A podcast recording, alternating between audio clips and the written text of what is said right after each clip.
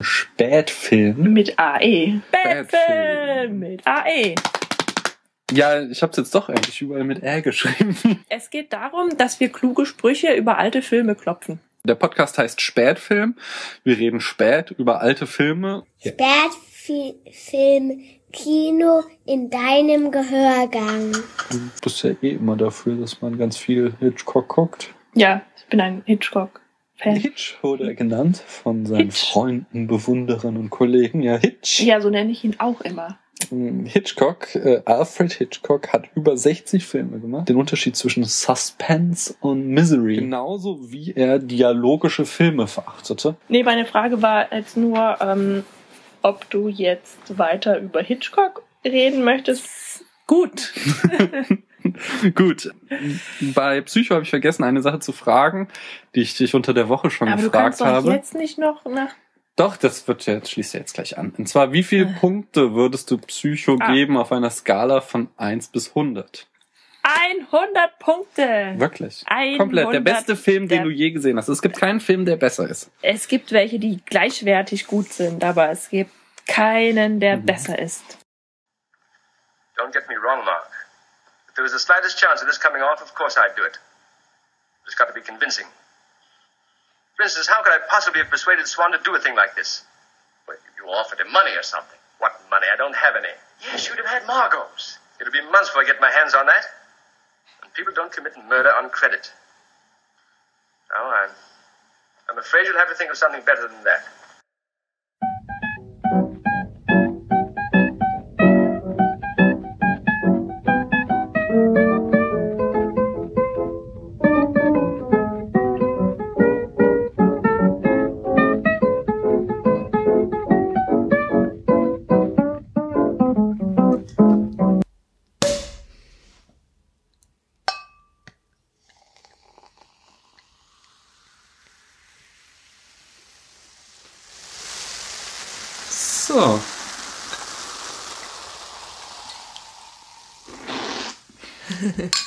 Prost, lieber Daniel. Ist liebe Paula? Ähm, hallo Paula, müssen wir ja als Hallo, Trademark Daniel. hinterher sagen. Hallo liebe Hörer. Hallo, liebe Hörerinnen. Herzlich willkommen zu unserer zehnten und Jubiläumsfolge von Spätfilm. Mhm. Kino in deinem Gehörgang. Jetzt wollte ich gerade sagen mit AE, aber Ja. das der Catchphrase, den haben wir ja schon wieder sein lassen und sind jetzt mittlerweile bei Kino in deinem Gehörgang. Ja, das war unsere Tochter, die damit angefangen hat. Stimmt. Also ich glaube nicht, dass sie es sich ausgedacht hat, sondern das waren schon wir, nur äh, sie hat es dann Du. eingesprochen. Habe ich mir das ausgedacht? Ich war es nicht. Okay. Paula, Daniel. zehn Folgen Spätfilm, was sagst du? Ein halbes Jahr. Vor im April haben wir uns hingesetzt und die erste Folge aufgenommen. Ich sage dazu, dass ich erschüttert bin, dass es nur zehn Folgen, dass es jetzt erst die zehnte Folge ist. Denn ähm, in meiner Erinnerung sind es schon viel mehr Folgen gewesen. Aber ähm, ja, da habe ich mich wohl getäuscht. ähm, ich freue mich trotzdem, dass wir dabei geblieben sind, denn eigentlich war es nur so eine Quatschidee, ja, so eine Schnapsidee, sagt man dazu eigentlich, von mir, weil du so ein paar Podcasts angehört hast, die ich unheimlich langweilig fand. du sie aber trotzdem gehört hast. keine Titel nennen. Nein, ich weiß auch nicht, wie die hießen. Ähm, es führte mich nur äh, zu der Idee, weil ich dachte, wie so eine Stunde lang dumm rumschwafeln, das kann ich auch, ja. Und ähm, wie sich zeigte, ist es doch schwerer, als ich dachte. Also ersteres nicht, äh, nee, zweiteres nicht. Dieses dumm rumschwafeln, das kann ich auch ganz gut, aber stundenlang, das fällt mir schon schwer. Da muss ich mich ja dann auch so ein bisschen konzentri- konzentrieren, damit es auch noch etwas zusammenhängen bleibt. Und ähm, insofern nehme ich also meine ursprüngliche Hypothese, dass das dieses ähm, des Podcasts eben aus dilettantischen Gesprächen bestehen, zurück. Und ich habe meine Meinung sogar nicht aus eigener Erfahrung, also nicht durch das selber Podcasten revidiert, sondern ich habe inzwischen auch einen Podcast gefunden, den ich sehr gerne höre. Habt Placken hier. Ja, soll ich sagen? Natürlich. Und zwar geht's um äh, Troja Alert. Das ist dein Lieblingspodcast. Das ist mein ja? Lieblingspodcast. Also ich habe jetzt auch nicht viele, ne, die ich höre, aber ähm, was Stefan und Daniel immer erzählen, ist Ein anderer Daniel. äh, nicht du genau, ein anderer Daniel, finde ich einfach sehr gut. Ähm, das ist sehr interessant und die beiden kommen auch immer auf ganz dolle Sachen, wenn die diskutieren. Und ich glaube, äh, sie sind auch immer so ein bisschen besser vorbereitet, also äh, besser als ich. Du bist ja auch immer sehr gut vorbereitet. Und um unserem Podcast jetzt auch ein bisschen mehr Anspruch zu geben, von meiner Seite her, äh, habe ich mir jetzt auch Notizen gemacht. Ja, spitze. Ich habe hier einen Block aus Papier. Ich glaube, das hat Dem man ich- jetzt gehört. ja. Ich kann Echtes mal- Papier aus ich- echten toten Bäumen. Also ich habe hier mit dem Kugelschreiber auf Papier was aufgenommen, äh, geschrieben. Da ist sogar eine Seite zustande gekommen. Du hast nicht in den Kugelschreiber reingesprochen. Gerade eben. Nee, weil du meintest, du hast aufgenommen. Ach so, nee, Äh, das nicht. Nee. geschrieben. Das ist ganz altmodische Technik. Ähm, ja, ich weiß nicht, ob es deswegen anspruchsvoller wird. Mein ursprünglicher Plan hat, irgendwie witzig zu sein, äh, ist halt auch nicht so einfach umzusetzen. Ich glaube, du solltest einfach dir nicht so viele Zwänge auferlegen, sondern ganz du selbst sein und dann den Hörern und Hörerinnen überlassen, ob sie uns hören wollen oder nicht. genau, deswegen trinke ich auch immer Alkohol, während wir das hier machen. Genau. Und heute trinken wir Sekt. Nur Der haut bei mir immer total rein. Das heißt, ich bin wahrscheinlich gleich schon Ach, dann bist du heute der alberne so Part. betrunken, dass ich nur noch rumlallen werde. Zehn Filme haben wir besprochen. Äh, Nein, neun neun. haben wir besprochen. Heute besprechen wir den zehnten. Welche Filme sind dir denn in Erinnerung geblieben und was von den Filmen? Ähm, ich fange erstmal an mit den welchen, ja. Und zwar fingen wir an mit einem Film von Hitchcock namens Psycho. Und jetzt brauchst du mir jetzt nicht zeigen. Ah, okay. Du wolltest mich doch fragen, was hängen geblieben ja. ist. Ähm, dann Die Ritter der Kokosnuss, Into Darkness, ähm, Es geschah in einer Nacht, das haben wir als letztes Mhm. äh, besprochen. Trainspotting, Oh je, nee, Sparta, nee, nicht Sparta, äh, 300. Mhm. Mm, Wie viel habe ich denn jetzt? Acht. Acht. Ah, sieben. Sieben mit dem heutigen sind es acht. Oh. Ähm, da muss ich jetzt wirklich noch, Noch mal. zwei. Soll ich sagen? Ja, Breakfast Club Ach und ja. Pulp Fiction. natürlich. Natürlich. Hm. Und hast ja auch irgendwas Besonderes äh, in Erinnerung geblieben an unseren Diskussionen? Ja, auf jeden Fall, aber wenn ich das jetzt wiederhole, dann. Ja, du brauchst ja jetzt nicht inhaltlich wiederholen, aber du kannst ja zum Beispiel vielleicht so sagen, welche Folge dir besonders gefallen hat und äh, welche Diskussion oder so. Nö. Ne. Mit, nö, kann ich, weiß ich nicht. Okay. Also ich fand zum Beispiel unsere ähm, äh, Breakfast Club Folge ziemlich gut. Okay.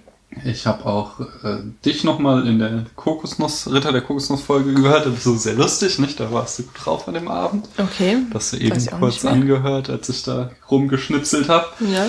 Da meinst du, Gott, wärst du schrecklich gut gelaunt da. Ach, das. Das war das. Und äh, auch persönlich sehr gut hat mir gefallen, da in Trainspotting unsere Diskussion, ob Filme eine moralische Ja, das Verantwortung stimmt. haben. Das war ganz gut. Mhm. Und ähm, ja, unsere Hörer und Hörerinnen haben im Vorspann, im Vorgeplänkel jetzt schon so einen leichten Eindruck gewonnen, welchen Film beziehungsweise von welchem Regisseur wir heute einen Film machen, äh, nämlich dem Besprechen. großen Hitch und dem letzten Film von Alfred Hitchcock hast du sage und schreibe 100 Punkte gegeben. Ja, das war Psycho. Das war Psycho. Und heute besprechen wir Dial, boah, nochmal. Dial M. Dial M for Murder oder im Deutsch äh, bei Anruf Mord. Ja, das habe ich mir auf Deutsch notiert hier. Und natürlich jetzt gleich an mich die Frage, an dich als großen Hitchcock-Fan. Wird auch Dial M for Murder wieder die 100 Punkte von dir bekommen oder nicht? Nein. Warum das, Paula? Also, ich finde die Frage mal wieder total schwierig, ja.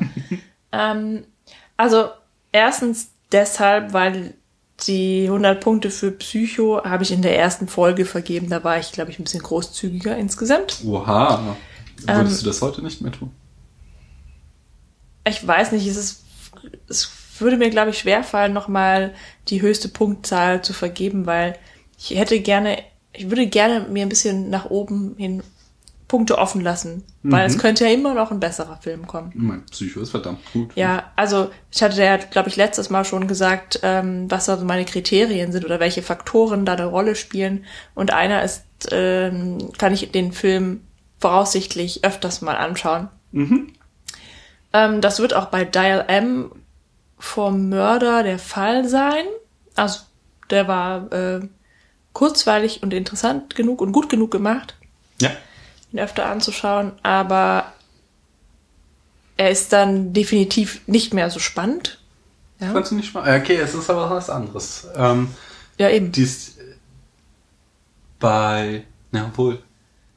Ja, okay, nee. Bei Psycho ist ja schon so bis zum Schluss die Spannung da, ob der Mörder noch weitere Taten vollüben wird. Und das ist ja bei ähm, Dial M for Murder einfach nicht die Frage, sondern Ja. da geht es ja dann ab der Hälfte des Films darum, wird der Mörder gefasst. So. Ja, genau.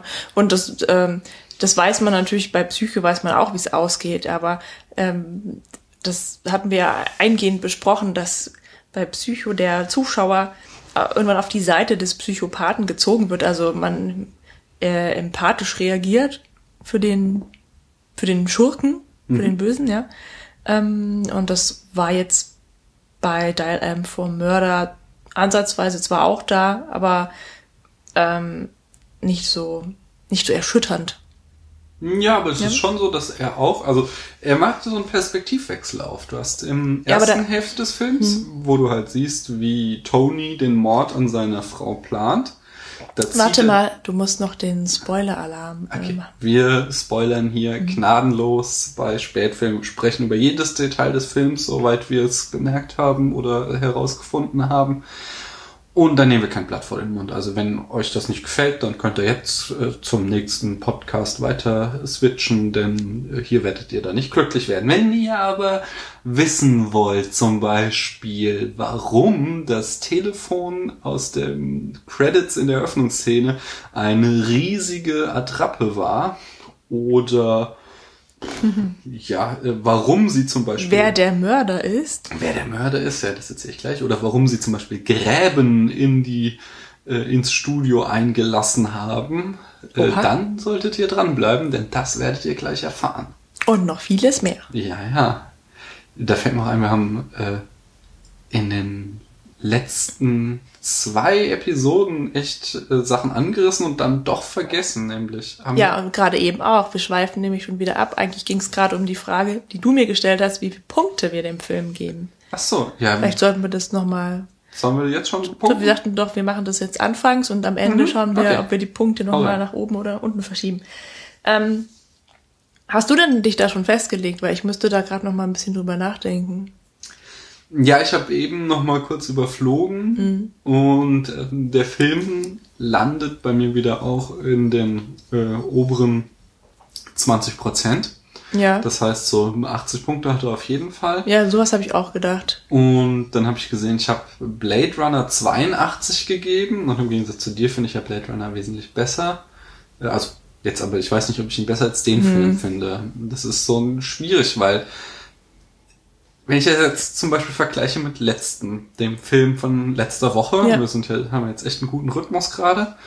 Äh, Und zwar Es äh, geschah in einer es Nacht. geschah in einer Nacht. Da hatte ich ja eben das Problem, der Film ist nicht gut gealtert, sagte ich da. Ja. Und ich fand ihn phasenweise langatmig und langweilig. Und das war jetzt halt bei Dial M for Murder überhaupt nicht der Fall, sondern das Nein. war ein, einfach ein Film, der hat geschwuppt so, den, da war ich, äh, der geht an, ein, dreiviertel Stunde und ich war die ganze Zeit dabei so. Es war nicht eines, einmal, dass meine Gedanken abgeschwiffen sind Abgeschweift, kann man schon abgeschweift oder dass ich auf mein Handy geguckt habe oder irgendwie, was weiß ich, geguckt habe, ob irgendwie ein spannender Tweet oder so da ist. Aber das ist dir bei 300 auch nicht passiert und trotzdem ist der Film unserer Meinung nach Naja, schlecht. aber ich fand den Film gut so. Mhm. Also es ist ein Film, der jetzt auch schon 50 Jahre auf dem Buckel hat und man kann ihn trotzdem noch ähm, extrem gut ansehen. 60 Jahre sogar.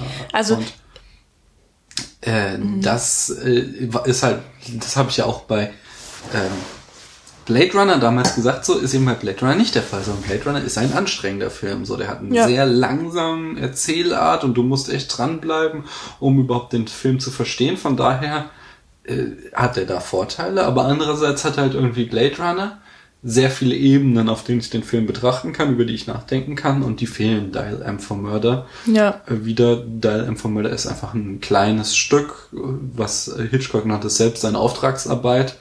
Äh, Er hatte irgendwie, äh, seine Batterien war leer, meinte er, und er brauchte ein Filmprojekt, was er geplant hatte, war geplatzt und er hatte dann von ähm, Warner Brothers gesagt bekommen, mach doch hier den Film, eine Theaterverfilmung. Und hat er gesagt, so ja, schiebe ich dazwischen, bevor ich mich wieder an einen großen Film ranwage. Ja. So. Also ich finde auch, dass, ähm, also ich würde ihm auch irgendwie Punkte in den 80ern geben, also so 85 oder vielleicht sogar schon mehr Richtung 90 auch. Und ähm, ich finde auch, dass man die Filme nicht direkt vergleichen kann. Also ich finde, man kann vollkommen unterschiedlichen Filmen 80 Punkte meinetwegen geben. Ähm, die, also Filme, die ein unterschiedliches Niveau haben, weil der Unterhaltungswert ja auch eine wesentliche, also bei mir zumindest eine große Rolle spielt in der Faktorenreihe. Und ähm, so kann es dann, also finde ich es auch legitim, einen total albernen Film zum Beispiel, albernen Film, gleichwertig zu benoten wie einen sehr tiefgängigen Film, der dann aber vielleicht einfach so anstrengend ist oder so Klar. verstörend, dass man ihn dann vielleicht die nächsten zehn Jahre nicht nochmal schauen möchte. Die Diskussion Ja? hatten wir zum Beispiel auch bei Blade Runner und Ja. da muss ich halt, was dann, da dieses Kriterium, was du hast, will ich ihn nochmal sehen, finde ich ziemlich gut. Denn es gibt sehr viele Filme, ähm, ich habe schon mal so ein bisschen über Lars von Trier gelästert, aber der hat auch extrem gute Filme gemacht. Aber auch zum Beispiel äh, Wim Wenders hat auch Streifen gemacht, wo Mhm. ich davor sitze und dann auch äh, immer hart mit dem Schlaf kämpfe. Paris, Texas. genau, den ich Also der auch ist eindeutig ein sehr guter Film, aber da muss man schon auch fit sein. Der ist noch lang, also er ist langatmig halt einfach. Und ähm, ja, von daher verstehe ich diese, die, deine Kriterium voll, Hm. ob ich den Film nochmal sehen möchte. Ja. Also bei Hitchcock kann man ja schon mal sagen, ähm, oder Hitchcock-Filme sind sowieso immer auf jeden Fall in der oberen Hälfte der Skala angesiedelt, weil Der Mann wusste einfach, was er macht. genau, das ist schon schon ein Meister seines Fachs gewesen und Das werden Ähm. wir heute auch wieder erörtern, sag ich dir. Ja, also ja, vielleicht kann ich gerade noch ganz kurz was dazu sagen. Ähm, das Dial M for Murder basiert auf einem Drama, also einem, einem ähm, Theaterstück. Und ähm, das entsprechend spielt der Film eigentlich nur an einem Schauplatz, ähm, der Wohnung eines Ehepaares. Und trotzdem hat der Hitchcock da halt wieder so ein total spannendes Kriminalstück draus gemacht. Und auch ähm, durch eine besondere Kameratechnik und Schnitttechnik da eben ein Kunstwerk draus geschnippelt. Und ähm, ja, vielleicht möchtest du da gleich drauf eingehen oder sollen wir erstmal noch zum Inhalt was sagen? Nö, du kannst jetzt, du hast mir jetzt den Ball Ja. rüber gescrewt, dann Jetzt ich lass nur. ihn mal nicht fallen, sondern mach gleich weiter. Ja. Äh, ja, es ist ein Kammerspiel wieder. Wir sind, äh, da ist wieder auch die Parallele zu, äh, ach, wie hieß er, unser Highschool-Film. Breakfast Club. Genau, Breakfast Club. Also wir haben ein sehr beengtes Setting. Im Grunde ein Raum, man kriegt ein bisschen vom Flur mit. Mal ist so ein- eine Szene Auf der Straße so. auf der ne? Straße, so ganz kurze Szene in diesem Herrenclub da von Tony. Ähm, Ich muss gleich nochmal gucken, ob er wirklich Tony heißt. Nicht, dass ich jetzt mich äh, die ganze Zeit was Falsches sage. Egal. Aber Und doch, so, es heißt gibt der. so mehrere, also kleinere Ausflüge in verschiedene Räume, aber zu 95 Prozent, wenn nicht mehr, spielt der Raum im Wohnzimmer eines Apartments. Also ein Wobei- Kammerspiel. Was mir gerade einfällt, der fängt ja nicht im Apartment an, sondern auf der Straße. Und das erste, was man sieht, ist ein Polizist. Das stimmt. Andeut die Andeutung ist also schon klar oder die epische Vorausdeutung. Es geht um ein Verbrechen. Und es geht auch, zentrale Rolle hat auch die Polizei in ähm, dem Film. Ja, das Es stimmt. geht ja, wie gesagt, nicht wie bei äh, Psycho primär um, es geht zwar auch um den Täter, Ja, äh, aber es geht ja auch die, die Aufklärung des, Die Aufklärung des ist wohl wichtig, Verbrechens ja. steht sehr im, nicht im Mittelpunkt, weil es er hat so zweigeteilt. Die erste Hälfte des Films die Planung und äh, dann kommt halt die Durchführung des äh, versuchten Mordes und danach kommt dann die Aufklärung. Wobei- Kommen wir gleich zu. ja nur, noch eine Sache wollte ich noch kurz sagen, war ja eigentlich totaler Quatsch, was ich gerade gesagt habe. dass man durch den Polizisten schon mal sieht, dass es um ein Verbrechen geht, weil das sieht man schon allein, wenn man den, Titel. liest. Ja, das ist lustig, Also- weil ich dachte eben auch gerade, dass ich äh, sagte so, oh, wenn unsere Hörer äh, den Vorspann gehört haben, haben sie schon so eine Ahnung, über welchen Film oder Regisseur wir sprechen. Die haben sie natürlich auch, wenn sie den Podcast heruntergeladen Ja. haben und den Titel gesehen haben. Okay. Ja, sind wir ins gleiche Fettnäpfchen quasi Ja. getreten.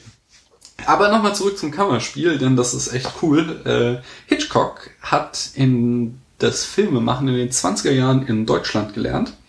Äh, damals die große Zeit der Ufer und da hat er bei den großen deutschen Stummfilmregisseuren, äh, Lubitsch und wie sie nicht alle heißen, äh, ja, kommen wir bestimmt auch nochmal irgendwann zu, hat er halt das Filmemachen gelernt. Und da nämlich auch das Kammerspiel, jetzt nicht das Kammerspiel im Theater, sondern das Kammerspiel im, Umgesetzt. genau, für die. Leinwand. Also, wie inszeniere ich ein Stück, was ein sehr beengtes Setting hat? Und ich, ich glaube, ich werde es da, ist in diesem Vorspann davor geschnitten, das werdet ihr gehört haben, liebe Hörerinnen und Hörer. Hitchcock verachtete ja auch dialogische Filme. Das heißt, ein Film, wo ich einfach nur die Kamera starr aufstelle äh, und dann lasse ich Leute sich unterhalten, das war nichts für Hitchcock, sondern er wollte Kameraarbeit, so, sondern die Kamera, die Filme erzählt man in Bildern, nicht in Worten. Das ist dieser berühmte äh, Hitchcock-Spruch. Und das heißt, er hat sich quasi selbst jetzt in eine Situation gebracht, wo er nur einen Raum hat und den muss er filmisch so umsetzen, dass er trotzdem äh, da einen Film draus macht und kein Theaterstück. Und Ja.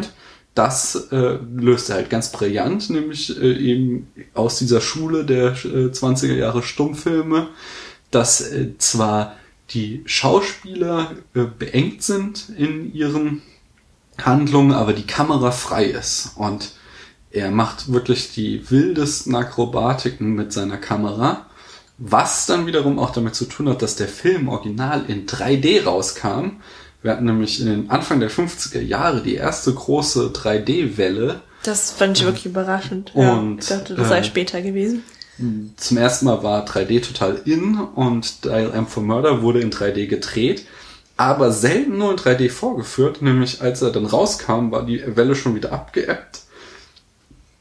Und so haben die meisten Leute ihn eigentlich in 2D gesehen in den 80ern, als dann der nächste Boom 3D-Filme war. Äh, wurde er nochmal in die Kinos gebracht, da haben ihn dann schon mehr gesehen und äh, jetzt, Also in 3D. Genau, in Die 3D. 3D-Version. Und jetzt, wo wir den dritt, die dritten Anlauf haben mit den 3D-Filmen, hat ihn äh, Warner Bros. auch nochmal auf ähm, Blu-ray als 3D-Film rausgebracht. also man kann ihn jetzt auch wieder in Mann. 3D sehen. Das, dieses, also das nimmt er halt quasi noch als zusätzliches Element, dass er halt einfach Tiefe diesem sehr kleinen Raum gibt und äh, dadurch die wildesten Kamerapositionen hat. Zum Beispiel die eben schon erwähnten Gräben, die er ins Studio hat einlassen lassen, so dass er vom Fußboden aus filmen kann. Das macht er sehr oft, dass Also, wir er von unten herauf die Schauspieler ansehen. Besonders wenn du halt jetzt Tony und äh, Swan heißt er, der Mhm. Swan, ja. engagierte Mörder, wenn du die halt siehst, so als äh, quasi Bösewichter, dass sie halt äh, da äh, nochmal gefährlicher wirken, wenn du sie halt von unten herauf Ist das dann die. Regenwurmperspektive? Ja, oder Maus, nee, Froschperspektive habe ich es gelernt im Kunstunterricht. Froschperspektive. Und die Vogelperspektive benutzt er nämlich auch. Genau. Zum Beispiel, wenn er, also da wird wirklich die Kamera oben von der Studiodecke wird dieses Apartment gefilmt. Also das ist mir schon echt aufgefallen. das ist auch extrem ungewöhnlich Ja. für einen Film. Das ist, hast du eher in so Mockumentaries, so, also so gefakte Dokumentar. Ja, genau. Wo du dann halt so Daran habe ich mich auch erinnert, ja.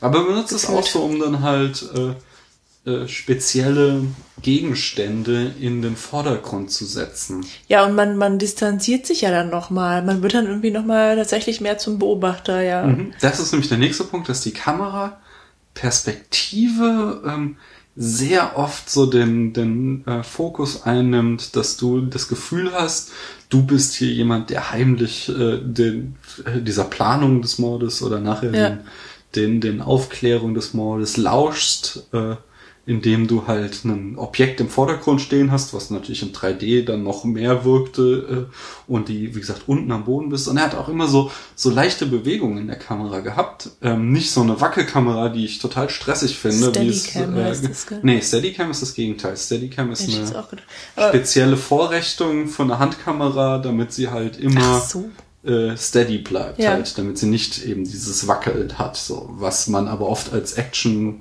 äh, um die Action anzuheizen, hat man auf diese Wackelkamera.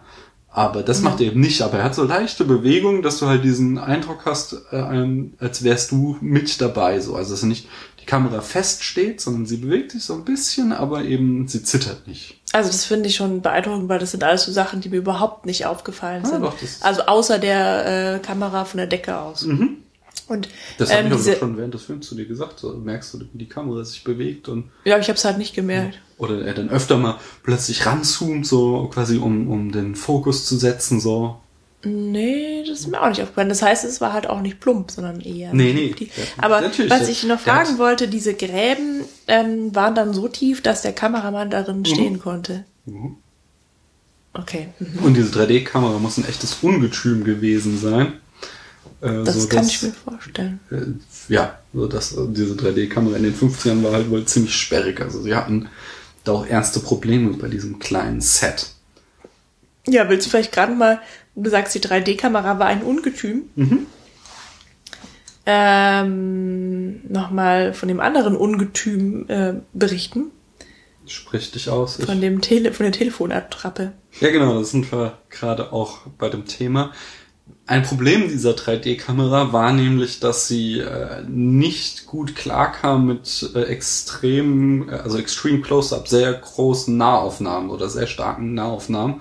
Äh, die wurden nicht scharf und das hat Hitchcock massiv gestört erstmal, da hat er sich tierisch aufgeregt.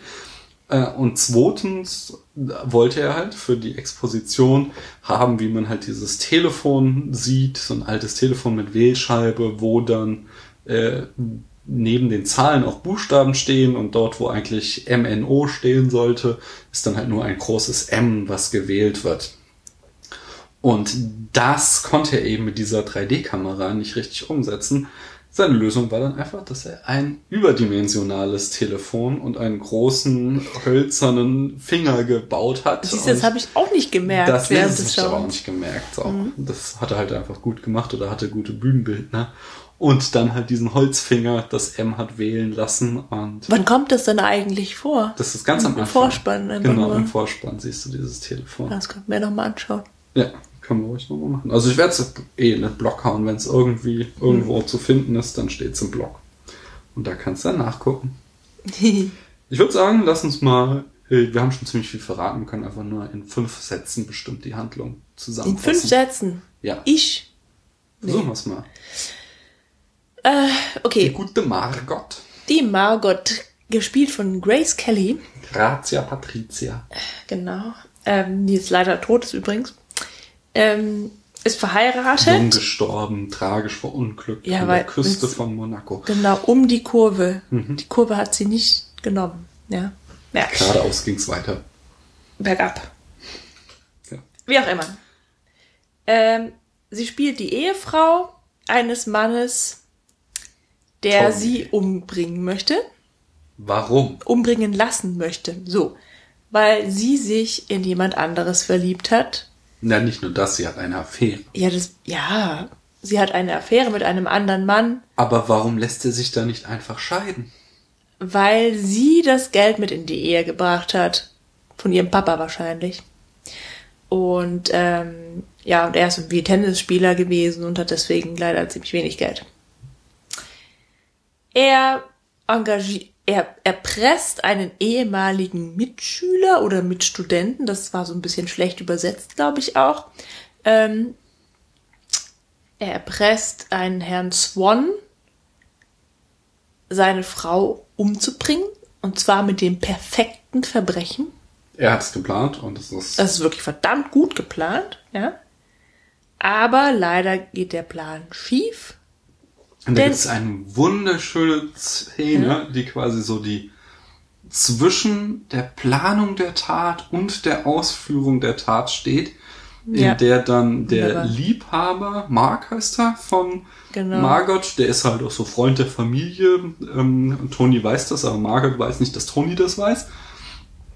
Äh, der äh, Von der Affäre. und der ist Kriminalromanautor und der erzählt dann nämlich, also er, der fängt dann so einen Metadiskurs des Films auf einmal an, indem er darüber berichtet, dass man das äh, perfekte Verbrechen zwar auf Papier planen kann, aber in Wirklichkeit äh, wird es sich halt niemals so abspielen, wie man es geplant hat, weil halt so viele äh, Unabsehbarkeiten hinzukommen. Genau. Und genau das passiert dann. Genau, denn ähm, Margot wehrt sich. Zweitnackt. Ja, sie war das nach der Intermission. Das weiß ich nicht. aber Wahrscheinlich, ist ne? Erst kommt die Planung, dann kommt die Ach so, Durchführung und sein Plan Mhm. ist doch noch zum Vollstreckung zu bringen. Naja, das ist jedenfalls so, dass die Margot also ähm, von Mr. Swan erwürgt werden soll und er versucht es auch ganz heftig, aber sie wehrt sich mit ihrer Nähschere, die Genau. sie eben irgendwie, soll ich das, ja, kann man ruhig genauer beschreiben. Also er hat irgendwie so einen Strumpf um ihren Hals oder einen Schal um ihren Hals geschlungen. Trumpf, ganz wichtig. Ähm, ja, weiß nicht. Und, und wirkt sie damit und in, hat sie inzwischen auch auf, auf den Schreibtisch runtergedrückt, indem sie gerade noch telefonierte. Und äh, dort auf dem Rücken liegend erwischt sie eben die, ihre Schere und ähm, schlägt die Schere in den Rücken ihres Angreifers. Der taumelt dann vor Schmerz von ihr weg, Versucht sich die Schere aus dem Rücken zu ziehen. fällt hin auf den Rücken, wodurch die Schere erst die tödliche Wunde verursacht. Also Einfach auch, noch tiefer rein gedrückt. ja, das ist eine wunderbar ekelhafte Szene. Weswegen der Film auch zu Recht heute noch ab 16 nur freigegeben ist. Ich habe so ein bisschen Obwohl gelästert Blut auf kommt. Twitter, bevor wir ihn Da gesehen kommt haben. kein so. Blut raus aus der Nee, Wunde. aber das ist, das ist schon, widerlich, wie er halt auf diese, Se- auf diese Schere landet und sie nochmal so ein ja, Stück das äh, spürt man dann halt auch so, ja. ne?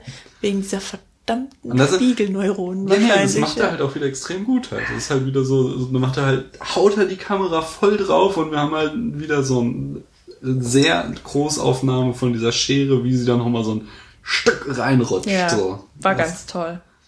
Also da sieht man halt dann aber auch eindeutig, ja, die gute Margot hat eben in Notwehr gehandelt, die ist Mhm. von sich auch als Weibchen ja auch viel zu schwach, Mhm. jemanden umzubringen. Sie hat nur irgendwie versucht, äh, dem weh zu tun. Naja, und am Ende stirbt er dann halt aber auch durch diesen unglücklichen ähm, Zufall. Ja. Ja, und der Mörder ist dann, äh, der Mörder, nicht der Mörder, der Ehemann, der Auftraggeber ist dann auch ziemlich, äh, wie soll ich sagen, er kann gut pro- improvisieren, weil jetzt versucht das eben andersrum, wenn die gute Margot schon nicht bei diesem Mordversuch gestorben ist, dann soll sie eben am Strick sterben. Und er versucht es alles so zu drehen per Indizien, dass sie am Ende die Mörderin vor der Polizei als Mörderin dasteht und dann gehängt wird. Und da sollten wir auf die Details eingehen, weil die sind ganz wichtig.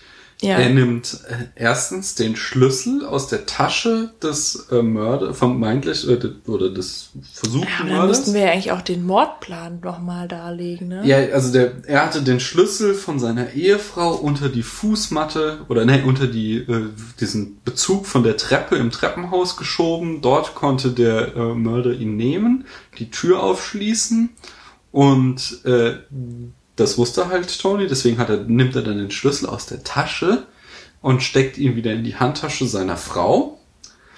Äh, außerdem verbrennt er halt die Mordwaffe, diesen, oder versucht die Den Mordwaffe, Strumpf da. den Strumpf Oder da. Das ist ein. Strumpf, weil sie sagt halt dann auch noch so, der Polizist fragt sie halt, äh, wie äh, sie gewirkt hat und sie sagt noch so, es war ein Strumpf, so. Äh, Und stattdessen nimmt er halt, äh, drückt er halt einen Strumpf von Margot, äh, dem Mörder, in die Hand, äh, dem Toten, und den zweiten versteckt er unter der äh, Matte seines. Nee, der hat den nicht, der hat den vor die Terrassentür gelegt.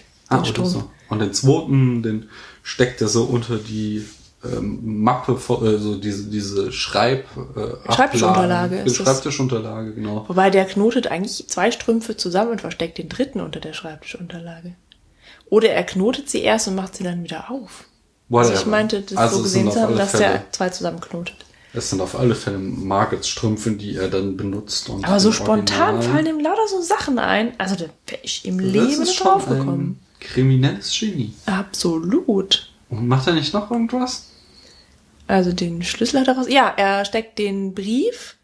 Genau, Den- also Margit hatte ähm, einen Brief. Margot. Margot hatte einen Brief an Mark geschrieben und der war ihr geklaut worden und Nee, nee, der nee, belegte. Er hat den Ja, Brief genau. an sie Mark hatte einen Brief an Margot geschrieben, in dem halt Beweise standen, dass sie eine Affäre haben und der war ihr geklaut worden von Tony, wie wir Später äh, wissen. erst erfahren. Nee, das wissen wir schon vorher, glaube ich. Der erzählt das dem, als sie da diese Planung des Mordes haben, erzählt er das dem Swan, so dass er einen Brief gefunden hat. Ach so, Und gut. das ist deswegen.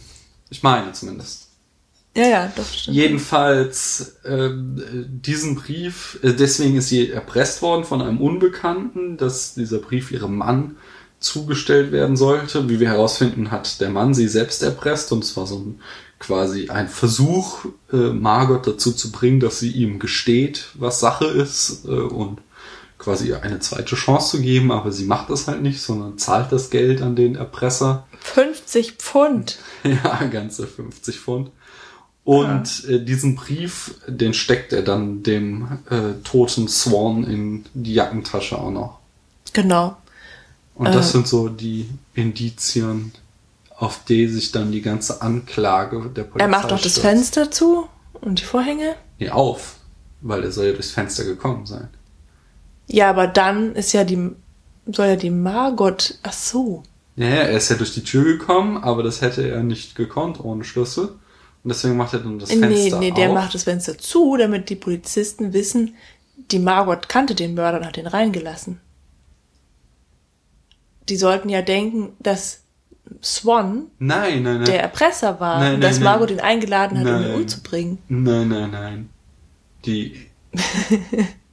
nee, weil halt äh, Kommissar Hubbard die Polizei, also es gibt so erst so ein halt, wird ja Poli äh, Fall von dummen Polizisten aufgeklärt, das führt dann dazu, dass Margot äh, angeklagt und verurteilt wird zum Tode durch den Strang. Und dann tritt so der Superpolizist. Ähm, Aber der war doch auch vorher schon da. Nee, ähm, der Doch. kommt, nein, nein, nein, der kommt, der kommt zweimal, aber zuerst, als sie diese, wo er dann Stimmt, halt, das äh, Protokoll dann- hatte dann ein meinte, Da meinte nämlich noch ja. Toni so, aber ich habe doch schon einen anderen Polizisten Genau. Das ist auch so mhm. ein typischer Spruch aus Kriminalfilmen. Ich habe doch ihren Kollegen schon alles gesagt, so. Ja, das sagen ist aber mir. nicht nur in Kriminalfilmen, äh, Krim, Krimis äh, typisch, ja. Das ist auch in der Realität so. Ach so. Naja, auf alle Fälle, dann kommt halt irgendwie so der gesehen. super Polizist, Kommissar Hubbard oder Sergeant Hubbard tritt auf den Plan und äh, der sagt nämlich, äh, dass äh, sie bislang vermutet haben, dass, oder also dass, dass zunächst vermutet wurde, er wäre durch den Garten gekommen, aber es hat stark geregnet an dem Tag und dann hätte er Matschspuren auf dem Teppich hinterlassen. Also muss er durch die Tür gekommen sein. Die Frage ist nur wie. Das ist nämlich dann überhaupt der Grund, warum erstmals äh, die äh, Margaret verurteilt wird oder, oder verdächtigt wird, ihn reingelassen zu haben, Ja. weil, äh, ja, weil halt keine Matschspuren da sind. Aber das hatte Tony nicht geplant in dem Fall. Und Also ich meine, der, also na gut, der hat auf jeden Fall das Fenster zugemacht, bevor die zu dem Herrenabend gegangen sind. ja, ja, da macht er das Fenster zu. Das habe ich nicht verstanden. Und er zieht die Vorhänge so zu, damit sich der hinter dem Vorhang verstecken kann, glaube ich. Ja, Weil das ist ja der Plan, dass er anruft und dann sie so steht, dass er hinter dem Vorhang vorspringen Genau. kann und sie erwürgen kann. Und also es sind jedenfalls jetzt schon mehr als fünf oder sechs Sätze für den Inhalt draufgegangen. naja, jedenfalls, Hubbard äh, kommt dann durch einen Wahnsinns Zufall eigentlich, ne? Nö. Geniestreich so. Oder ja. auch Zufall. Kommt er darauf, dass Margaret unschuldig ist, sondern Tony der Mörder. Nämlich, und jetzt hier mega Spoiler, sage ich extra nochmal dazu, er versucht selbst mit Margarets Schlüssel die Wohnung zu betreten und stellt fest, der Schlüssel aus Margarets Handtasche passt nicht an die Wohnungstür. Und folglich war es gar nicht der Schlüssel zu der Wohnung, sondern es muss der Schlüssel von Herrn Swan sein, der in seiner eigenen Tasche steckte. Und er guckt sich dann selbst so ein bisschen im Treppenhaus um, so das erzählt er uns nur in der Retrospektive. Und findet dann dort unter dem Läufer den anderen Schlüssel und dann reimt er sich eins zum anderen. Er weiß nur noch nicht, wer jetzt äh, schuldig ist, Margaret oder Tony. Und dann stellt er beiden eine Falle. Er lässt nämlich Margaret nochmal frei aus dem Gefängnis, so. Äh, sie kriegt ihren Schlüssel wieder. Sie versucht äh, mit dem Schlüssel die Tür aufzuschließen und äh, ist total verwirrt, warum sie nicht reinkommt, so. Und geht wieder. Und geht wieder. Und äh, sie wird dann halt aufgeklärt, dass sie unschuldig ist.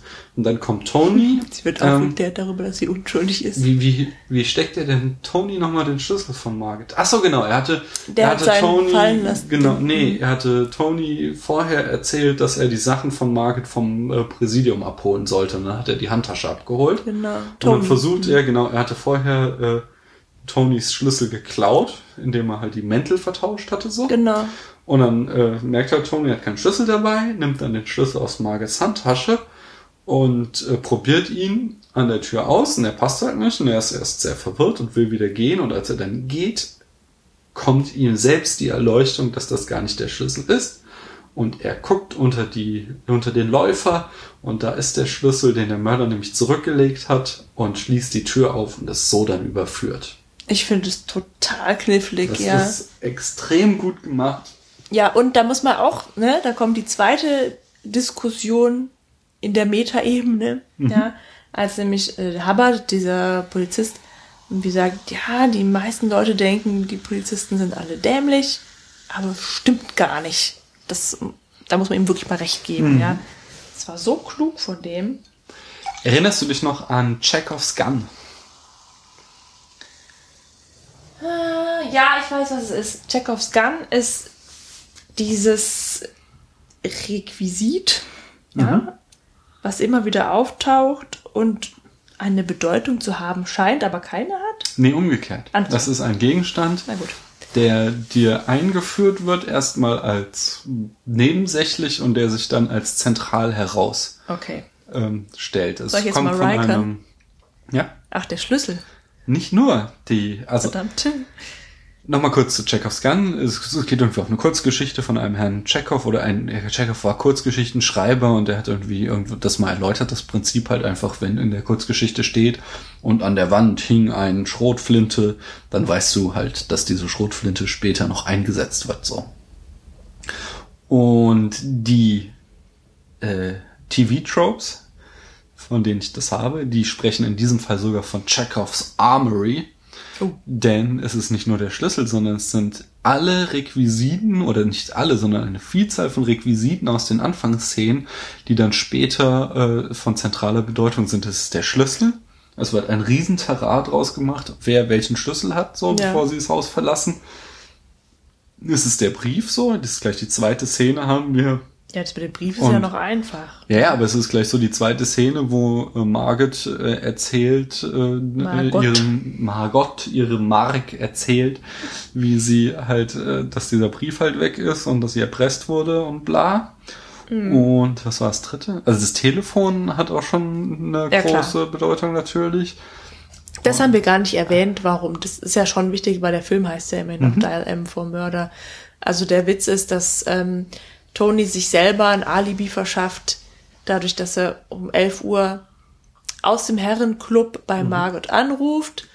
Ähm, Was ja auch fast versaut, weil sie in Uhr stehen geblieben Genau. ist. Gleichzeitig ist es aber auch das Signal für den Mörder, oder nicht das Signal für den Mörder, aber ähm, das Telefonklingeln bringt Margot in die Position, von der aus der Mörder sie dann am besten erdrosseln kann. Ja, genau. Ja, Das macht er auch. Das, da ist nämlich wieder dieses manipulative äh, Element. So, du bist, musst ja eigentlich auf Margits Seite sein. also In ich war es sie auch ist- durchgängig. das Opfer, aber sie hatte halt immer so den Hörer und dann ist sie ihn schon so am Senken und dann nimmt sie ihn wieder hoch und er, der Mörder steht halt die ganze Zeit hinter ihr mit dem Strumpf und weiß halt, dass erst wenn der Hörer weg vom Ohr ist, dann kann er richtig ansetzen zum Würgen. Und Ja, weil du, sie die ganze Zeit Hallo, Hallo ruft. ja, ja, genau. Und du hängst halt so dabei, so, ja, das Leg doch auf. und vorher hast du es auch schon immer bei Tony, wo du halt, also wenn es halt darum dann geht, um den äh, Film, zu, äh, nee, de- wo er dann halt zu der Phase kommt, den Mord durchzuführen und dann so eins nach dem anderen halt schief geht. Das sind auch immer wieder so Szenen, wo du so nervös wirst halt, so die Uhr ist stehen geblieben. Ja, das Äh, stimmt. Margit Mhm. will halt irgendwie ihren Schlüssel nicht hergeben oder irgendwas war doch, also da haben die doch so eine Diskussion. Sie möchte selber weggehen. Ach so, genau, sie, möchte, möchte- den Schlüssel behalten, weil Wo sie, möchte sie denn hingehen eigentlich? Auch ins Theater oder so? Äh, ja, oder noch Nee, im. Theater war sie am Abend zuvor. Irgendwo wollte sie hingehen. Naja, auf alle Fälle, es sind lauter Kleinigkeiten gehen halt schief, die er geplant hatte. Und, äh, ach genau, die Schere, du hast ja, also im Deutschen, Mhm. im Englischen ist es irgendwas mit äh, Zeitungsausschnitte will sie ausschneiden. Genau. Und äh, äh, im, Eng im Deutschen wird äh, nähen gesagt oder wie? Oder was ist das? Nein, nein, sie hat die Schere aus dem Nähkorb genommen. Also Und- eigentlich, ist, also ich weiß gar nicht was. Das wird da- aber auch schon, dass er sie halt dazu bringt, dass sie zu Hause bleibt. Genau, und um- ihre Ausschnitte einzukleben. Genau, Deswegen weiß und- ich nicht, wozu sie da eigentlich die Schere braucht. Ja, wahrscheinlich hat sie da noch was nachgeschnitten. Aber das ist halt auch wieder hier Chekhovs Gun. Das ist wieder diese Schere so, um diese Ausschnitte einzukleben Mhm. und die wird dann später zum Notwehrinstrument. ja. So. Und ähm, ach so, ich war gerade bei der subjektiven Perspektive. Was? Oh, Äh, ja, irgendwie war ich da hingeraten. Ich meine, der Sekt hat langsam Wirkung. der ist auf alle jetzt. Jedenfalls äh, wechselt er dann nach, nach dieser äh, Peripeptie, ist das, war? Peripetie. Peripetie, wo Mhm. äh, der Mord vereitelt wurde, äh, wechselt er dann halt äh, knallhart die Perspektive und plötzlich sind wir halt auf Margots Seite. Ach so. Und äh, das macht er zum Beispiel auch immer mit so subjektiver Das Kamera. war ich aber schon vorher. Also der Mörder ist natürlich unsympathisch. Ja, ne, natürlich bist du halt, nee, er ist eben nicht unsympathisch. Er ist schon nur so ein Absolut. Gentleman und also, natürlich weißt du halt, dass es moralisch falsch ist, so, aber du wirst schon, Naja, allein wie der den Swan engagiert, ist doch schon. ja, es ist jetzt nicht irgendwie 100% koscher, aber es ist schon, er ist schon irgendwie jetzt nicht so der mega Unsympath. Also er ist, er Also das finde ich schon, weil er ist jetzt, äh, sagen wir so, ähm, er ist mehr Goldfinger, als dass er der Eisenbeißer ist, oder wie heißt er? So, ja? Eisenbeißer stimmt. Ja, also, ähm, weißt ja, natürlich, aber du? Er ist schon halt- so der Gentleman-Gangster einfach. Ja, aber da fragt man sich halt auch, na gut, der weiß ja, dass seine Frau ihn betrügt, ja, dann soll er sich halt von ihr trennen, aber nee, das möchte er nicht, weil er, ne, dieser alte Halotri, selber kein Geld hat. Ja, weil der immer nur Spaß gehabt hat in seinem Leben und dann eben die reiche Frau geheiratet hat. Das sagt er sogar noch zu Swan, dass er die gute Margot nur wegen des Geldes geheiratet hat. Ja. Das Ja, und das ist auch der Grund, warum er sich nicht von ihr trennt, sondern warum er ähm, sie tot sehen möchte, Ja, du hast recht. Also, damit er sie beerben kann. Also ich fand den keineswegs unsympathisch, äh, keineswegs sympathisch, zu keiner Sekunde. Ich habe nur auch, als er dann in diesem, diesem Bridge Club oder wo sitzt und ähm, seine Uhr halt stehen geblieben ist, dann, es war halt immer so ein spannender Moment, ja, wo man denkt, oh Mann, Hat der ganze. Plan, der, der, dieser, dieser, das war ja schon echt ausgetüftelt, ja, Mhm. jetzt geht's dann doch schief, aber ähm, also ich war dann eigentlich schon ganz erleichtert, als die gute Margot sich so gewehrt hat, ja. Ja, klar. Also, du bist dann schon. Ja. Ist halt, Lass es mich so, äh, Hitchcock inszeniert es so, dass er dir halt immer wieder Fallen stellt, Mhm. dass du halt, obwohl du es nicht möchtest, dann doch mit dem Mörder mitfieberst, indem du halt so auf seine Seite gezogen wirst mit so, mit diesem, mit diesem Obstacles, die er ihm in den Weg legt. Und dann das, diese Art der Inszenierung, die dreht er halt dann um 180 Grad nach dem versuchten Mord, indem er dich dann mit äh, in seiner Inszenierung mit Margaret mitfiebern lässt. Das macht er zum Beispiel dadurch, dass er äh, subjektive Kamera sehr stark einsetzt, dass du halt äh, die Kameraposition die Perspektive von Margaret einnimmt quasi, wenn sie halt im Vordergrund steht so ähm, äh, da Inspector Hubbard äh, Ja. und verhört sie und hinten tigert ihr Mann immer hin und her und äh, wirft immer irgendwelche Kommentare ein, wenn er Angst hat, Margaret würde jetzt irgendwas sagen, was ihn äh, belasten würde. ja. So, und äh, da, das hast du halt, dieses, dieses Bild kriegst du halt immer wieder aus Margits Perspektive gezeigt, so wie du halt, du hast diesen Polizisten direkt vor dir frontal stehen und hinten diesen Ehemann, wie er hin und her läuft, so. Und solche Mittel setzt er ein. Oder auch Ja. diese Gerichtsverhandlung, die wird ja total abstrahiert, so dass du halt, du siehst nichts von der Gerichtsverhandlung, sondern du siehst nur das Gesicht von Margaret hinter irgendwie so ein roter Bildschirm. Ja, das sah so merkwürdig aus, dass ich dachte, das, ich dachte erst, es sei ein Traum. Weil Ja. das war irgendwie so ganz. Das macht er, damit er halt, äh, damit er, er sagte, er wollte nicht, äh, also es gibt so ein berühmtes Buch von ihm, wie er sich mit äh, Truffaut unterhält über seine Filme. Truffaut unterhält über seine Filme und äh, da sagt er wohl, er wollte nicht ein komplett neues Setting eröffnen, um dem Zuschauer nicht irgendwie das Gefühl zu geben, jetzt fängt ein anderer Film an, sondern er wollte halt sich komplett auf dieses Apartment konzentrieren und deswegen handelt er halt diese Gerichtsverhandlung, in der Margaret schuldig gesprochen wird, in so einer sehr ähm, expressionistischen Ja, äh, das ist wohl der richtige Ausdruck dafür. äh, Szene ab, wo man halt einfach nur Margits Gesicht sieht, hinten so ein roter Leinwand. und dieser Richter, dem so ein schwarzes Tuch auf den Kopf gelegt wird. Genau, beim Urteilsspruch dann so. Ich glaube, das ist irgendwie aus der britischen Tradition. äh, Also das hätte man jetzt auch dialogisch äh, lösen können, ja. Mhm. Aber gut. Naja, ja, aber das wollte er wahrscheinlich wegen der Spannung dann schon noch irgendwie in erster Position erzählen, so.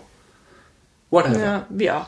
Genau, Aber das sind, ich so, das, sind so, ja, ja. das sind so Mittel halt, wo er dich dann auf einmal die Perspektive wechseln lässt, weil jetzt bist du nicht mehr bei Tony so, sondern der tritt halt so in den Hintergrund, sondern jetzt bist du halt quasi, was du direkt zu Margaret geführt, so, du siehst ihre Perspektive, du sollst mit ihr mitfiebern. Wobei sie ja dann kurz nach dieser Szene halt auch weg ist. Ja, Ja, also natürlich. äh, man kann schon deutlich sagen, dass das ist dann aber der dritte Akt quasi. Der dritte Akt der- ist dann der- die Aufklärung durch Kommissar Hubbard oder Inspektor. der oder Ehemann hat schon den größten Teil der äh, Leinwandpräsenz. Ja, also eigentlich Natürlich, aber das ist schon so, es sind schon drei Akte. Also du hast Er erst, auch, erster Akt, ähm, hast du halt diese die jede Planung. Menge Handlungsmonologe.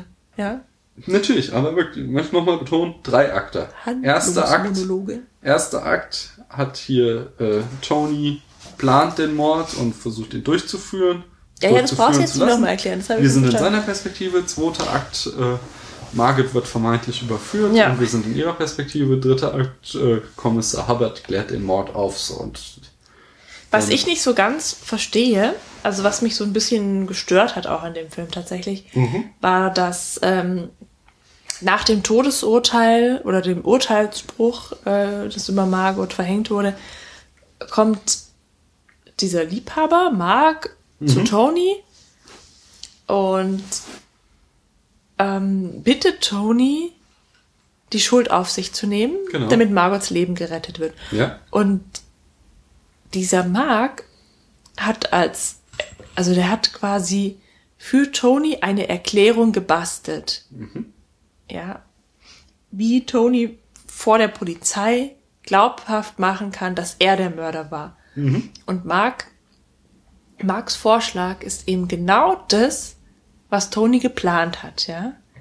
Dieser Kriminalromanschreiber kommt also tatsächlich, also hat diese Wahrheit schon im Kopf und das spricht hat- sie dann er kann aus. sich so gut in einen Mörder Ja, hineinversetzen. genau.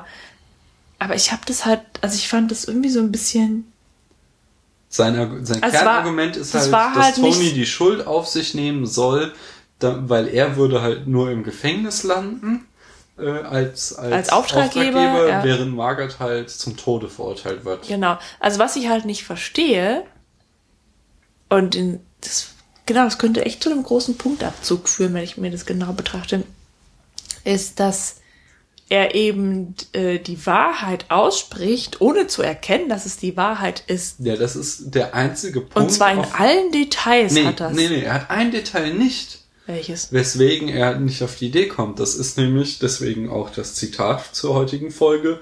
People don't commit murder on credit. Ja, okay. Er weiß nichts von Margits Geld. Er weiß nicht, dass Margit Geld hat und er weiß nicht, dass Doch, doch, das hat er nämlich okay, gesagt. Das, okay, das weiß Das er wegen, okay, ja, aber er weiß deswegen nicht. kommt er ja auf diesen er Spruch. weiß nicht, dass Tony schon an das Geld rangekommen ist, weil Tony das ja total clever gemacht hat, indem er über einen ewig langen Zeitraum jede Woche 10 Pfund abgehoben hat.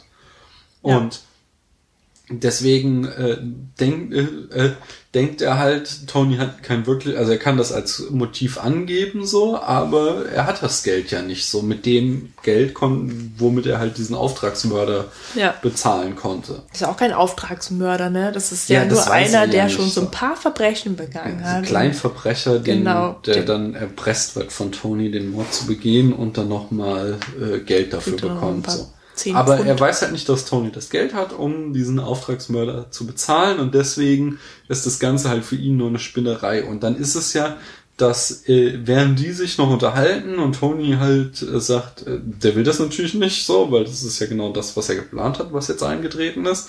Und sie streiten sich so und dann klingelt es halt und Hubbard kommt rein und äh, Mark versteckt sich im Schlafzimmer und während halt äh, ähm, Hubbard und Tony sich unterhalten, ist halt, entdeckt halt Mark im Schlafzimmer Das einen Koffer Geld. voller Geld so und weiß halt in dem Moment, äh, dass halt Tony das Geld hatte, um den äh, Mörder zu bezahlen so und in dem Moment äh, und dann tritt er ja auch auf den Plan und in dem Moment wird ihm erst klar, dass er das nicht nur sich ausgedacht hat, sondern dass er quasi nachvollzogen hat, wie Tony das alles geplant hat.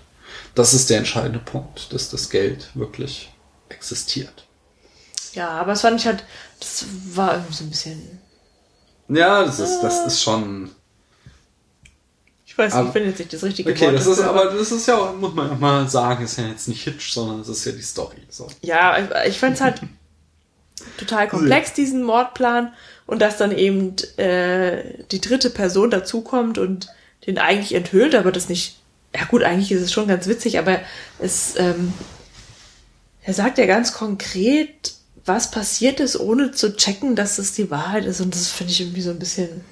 Aber, Paula, Ja? lass uns mal in Medias Res gehen. Genau, jetzt die fünf, sechs Sätze zum Inhalt haben wir jetzt.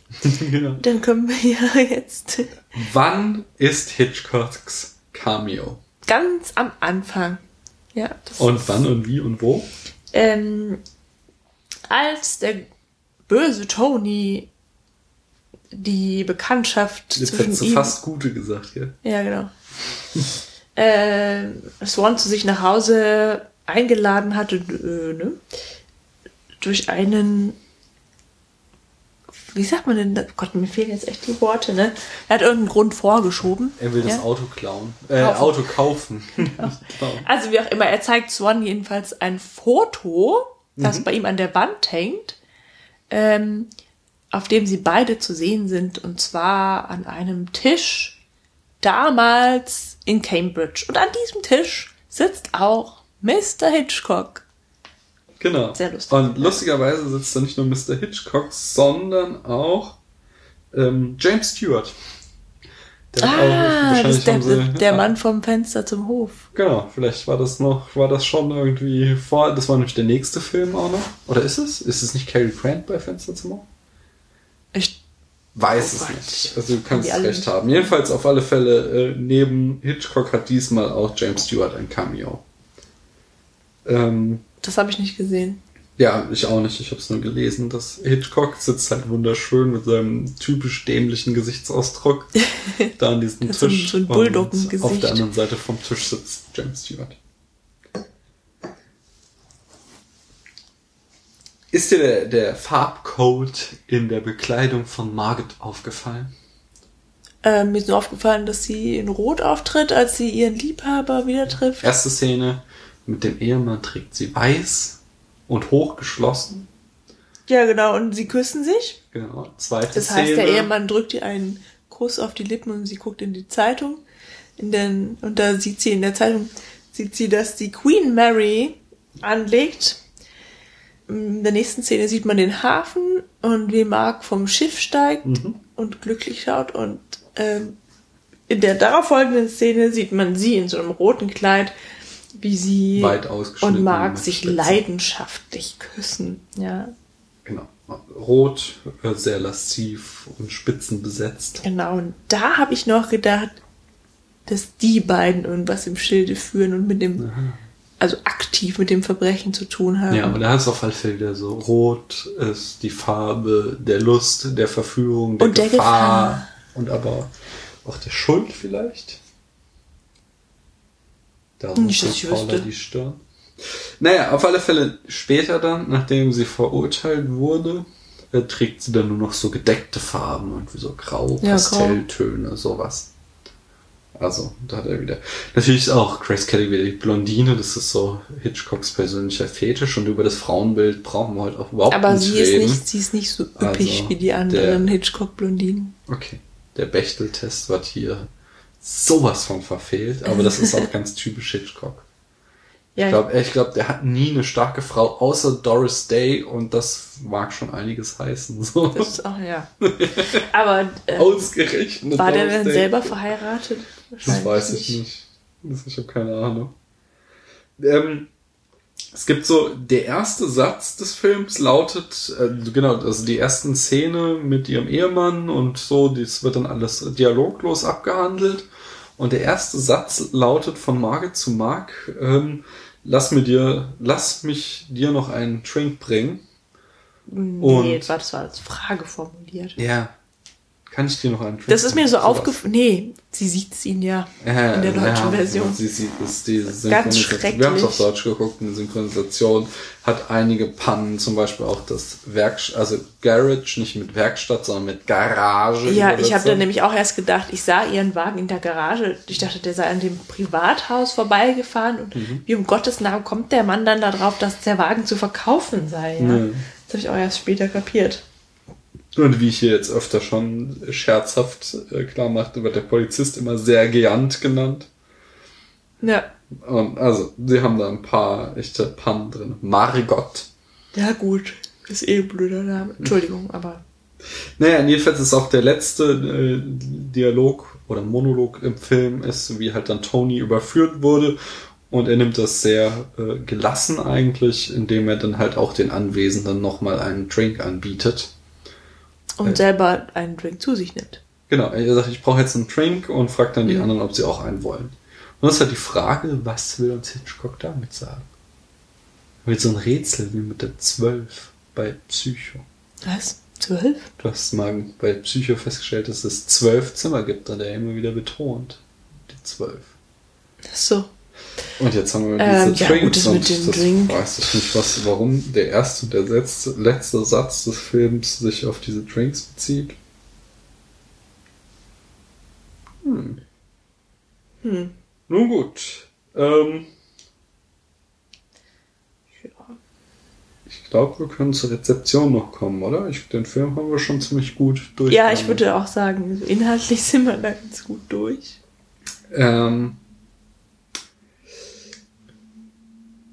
äh, auf der, das ist lustig gerade, weil auch im Vorspann des Jahr werde ich reingeschnitten haben, dass Hitchcock Misery verachtete und Suspense äh, bevorzugte. Und seine Definition ist halt, dass Misery Information vorenthält, während Suspense äh, dem äh, Zuschauer Informationen gibt und dadurch die Spannung aufbaut. Macht Ja. er hier auch Konsequenz in dem Film. Dennoch ist er von dem American Film Institute auf Platz 9 der 10 besten Misery-Filme gewählt worden.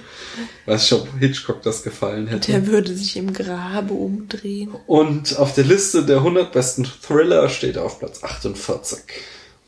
Äh, Was, also der Film basiert, wie Paula schon sagte, auf einer Theatervorlage und ist echt etliche Male äh, variiert und inszeniert worden, äh, dieses Theaterstück. Es gibt so, äh, zum Beispiel Hitchcock selbst hat es nochmal in dieser Serie Alfred Hitchcock präsentiert, äh, variiert das Thema. Und die berühmteste, das berühmteste Ma- Remake ist von 1998, äh, ich glaube A Perfect Murder heißt es. Okay. Bin mir jetzt gerade nicht sicher, werde ich nachreichen. Und berühmt ist natürlich auch der Titel. Dial M for Murder. Ja. Äh, der ist halt, der bietet sich halt sehr an, um zitiert zu werden. Also es gibt sehr viele ähm, Filme und vor allen Dingen Serien. Fast jede Serie hat so irgendwie eine äh, Folge, die sich irgendwie auf diesen Titel bezieht. Unter anderem Frasier, Dial M for Martin, Futurama. Äh, da gibt's Dial L for Lila. Äh, bei Simpsons wird es äh, mehrfach zitiert, der Titel mein Lieblings ist, aber ich weiß leider nicht, was Raute auf Englisch heißt, aber irgendwie äh, Dial M for Murder or Press Raute, so. Äh, Family Guy hat es mal, Dial Mac for Murder. Und also dieser Titel wird sehr oft zitiert, aber natürlich auch zum äh, inhaltlich wird der Film zitiert, also in Bildern, wieder die Simpsons. Es gibt schon ziemlich früh, 1992, äh, eine Folge, in der sich äh, Milhouse verliebt und dann Milhouse und Bart miteinander ringen und Bart dann so nach hinten greift, um eine Waffe zu suchen, in der Art und Weise, wie es eben Grace Kelly macht, als sie da ermordet werden Aber soll. du hast den Film auch zum ersten Mal Ich gesehen, habe den oder? Film zum ersten Mal Ja. gesehen auch, ja. Ein anderes sehr schönes Zitat ist noch von den Coen Brothers, die in ihrem Film Blood Simple von 1984 Simple. Blood Simple. äh, Das Kleid, das rote, wiederverwerten von Grace Kelly. Wiederverwerten, das klingt wie recycelt. Nein, nein, aber, ah, nee, Quatsch, das ist gar nicht das, das rote Kleid, sondern die, äh, das Nachtgewand, was Grace Kelly anhat. Äh, und sie dann auch, für, also Margot, nee, Abby heißt sie in dem Film von den Count Brothers Blood Simple, äh, wird dann auch auf die gleiche Art und Weise angegriffen wie Margaret. Okay. Das sind so bei Monk der Serie äh, findet sich nochmal die Szene, dass jemand mit einer Schere auf die gleiche Art und Weise erstochen wird. Also Das heißt, der stirbt erst, als er drauf fällt. ich kenne Monk nicht, von daher kann ich es nicht genau sagen. Aber er film, also in erster Linie durch den Titel, der sehr eingängig ist, hat er sehr viele Referenzen, aber auch äh, die Inszenierung wurde zitiert. Wie gesagt, Ritterschlag von den Simpsons sagt eigentlich alles, nur die ganz großen Filme Ja. werden von den Simpsons zitiert. Also ich finde, dass auch wenige Regisseure ähm, so eine starke Handschrift tragen wie Hitchcock. Ja. Also ich finde, dass bei man, Hitchcock finde ich es überhaupt immer man macht, wie, man macht nie was falsch, wenn man Hitchcock guckt. Also es verspricht immer ein guter Film zu sein. Ja, es gibt so, ich habe so zwei, drei gesehen, wo ich irgendwie weniger begeistert war.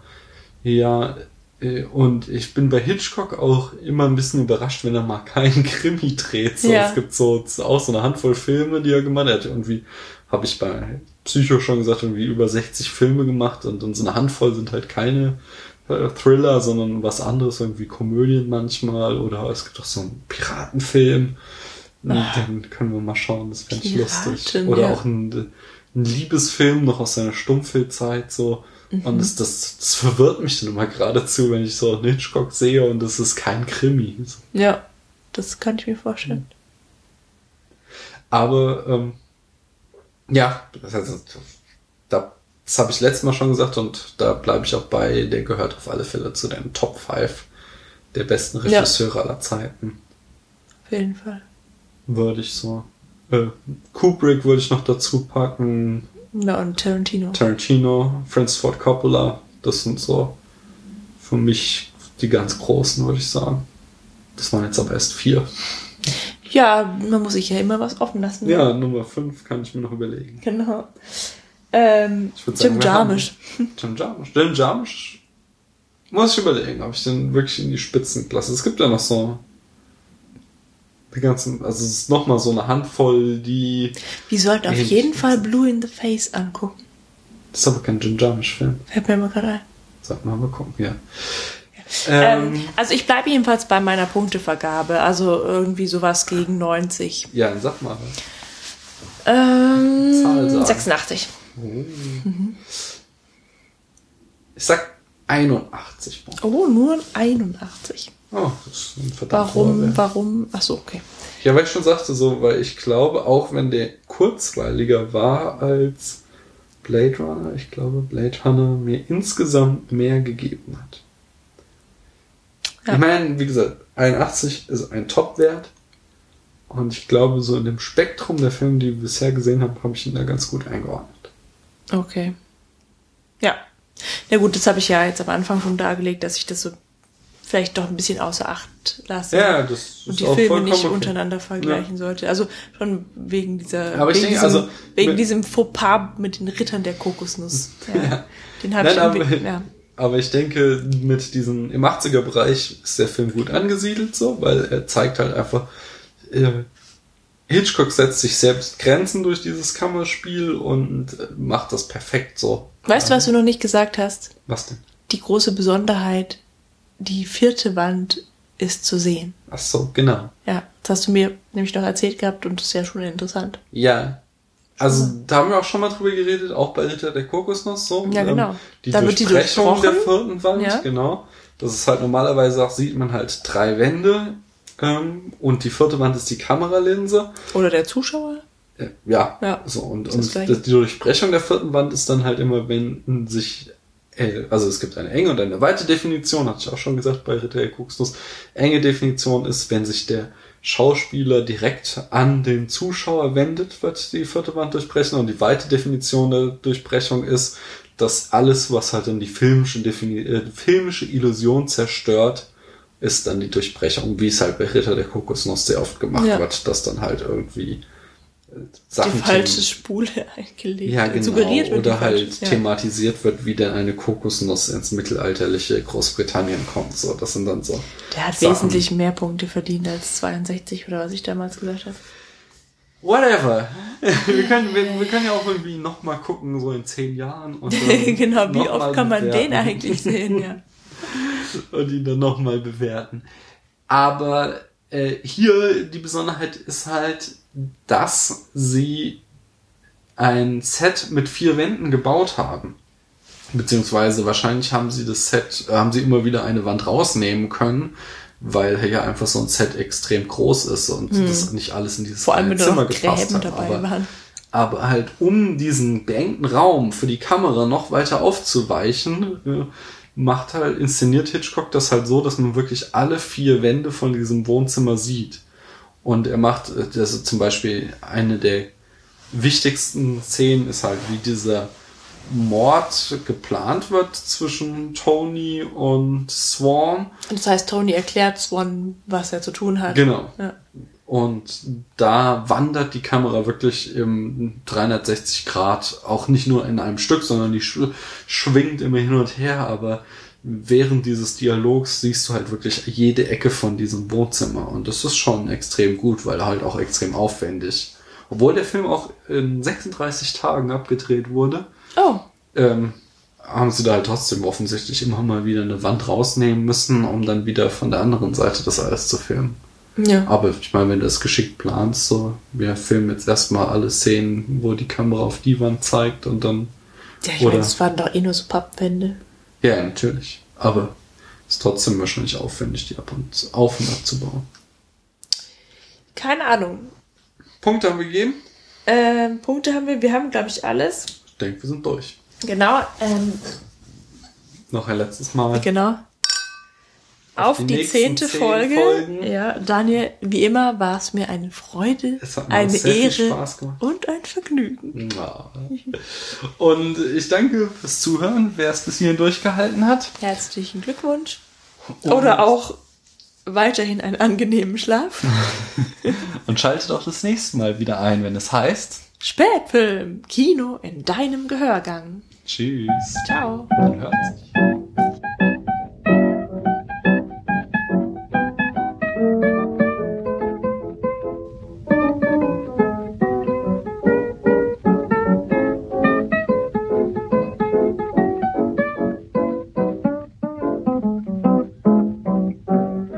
Baby, won't you cuddle near? Let sweet mama whisper in your ear. I'm wild about